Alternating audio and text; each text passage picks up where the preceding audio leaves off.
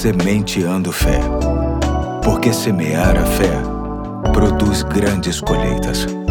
Olá, aqui é o Pastor Eduardo. Hoje é sábado, dia 10 de fevereiro de 2024 e com você termina esta semana, assim como termino a série O Deus que Trabalha, que teve como texto básico Isaías capítulo 64, verso 4, que diz: Desde os tempos antigos ninguém ouviu, nenhum ouvido percebeu e olho nenhum viu outro Deus além de ti, que trabalha para aqueles que nele esperam. Quero encerrar nossas reflexões pensando na importância do trabalho que tem como inspiração o próprio Deus. Mesmo que pareça óbvio, o trabalho é uma bênção e extremamente necessário para que as coisas cresçam em nossa existência. Tenta imaginar o que aconteceria se Deus deixasse de trabalhar um minuto sequer. Certamente todo o mundo pereceria. Pois bem, é assim que devemos pensar também. Seja na família, na profissão ou no reino de Deus, se pararmos de trabalhar, tudo tende a perecer, inclusive nós mesmos.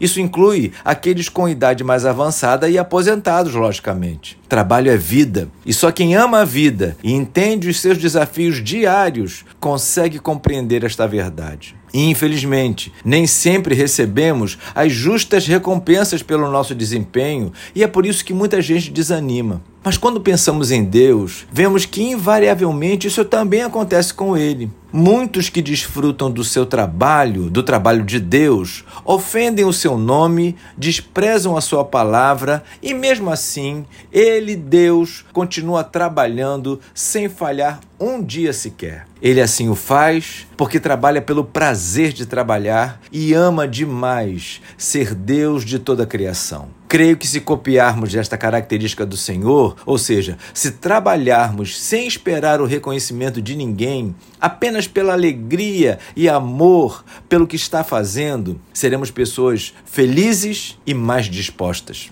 Deus trabalha e nós devemos trabalhar também. Deus ama o seu trabalho, nós devemos amar o nosso trabalho também. Deus trabalha sempre, nós devemos trabalhar também, até o dia em que ele nos levar. Enquanto isso não acontece, que levemos a efeito o que nos diz João 9, verso 4. Trabalhemos enquanto é dia, a noite vem, quando ninguém pode trabalhar. Aqui temos uma grande verdade, queridos. Chegará um dia em que não vamos trabalhar mais. Vamos orar por isso? Senhor, obrigado pelo seu trabalho e nos ajude a que nada e ninguém, nem mesmo a nossa limitação em função da idade, nos impeça de trabalhar, especialmente em prol do seu reino e para a sua glória. Te pedimos no doce nome de Jesus. Amém. Hoje eu fico por aqui e até segunda, se Deus quiser.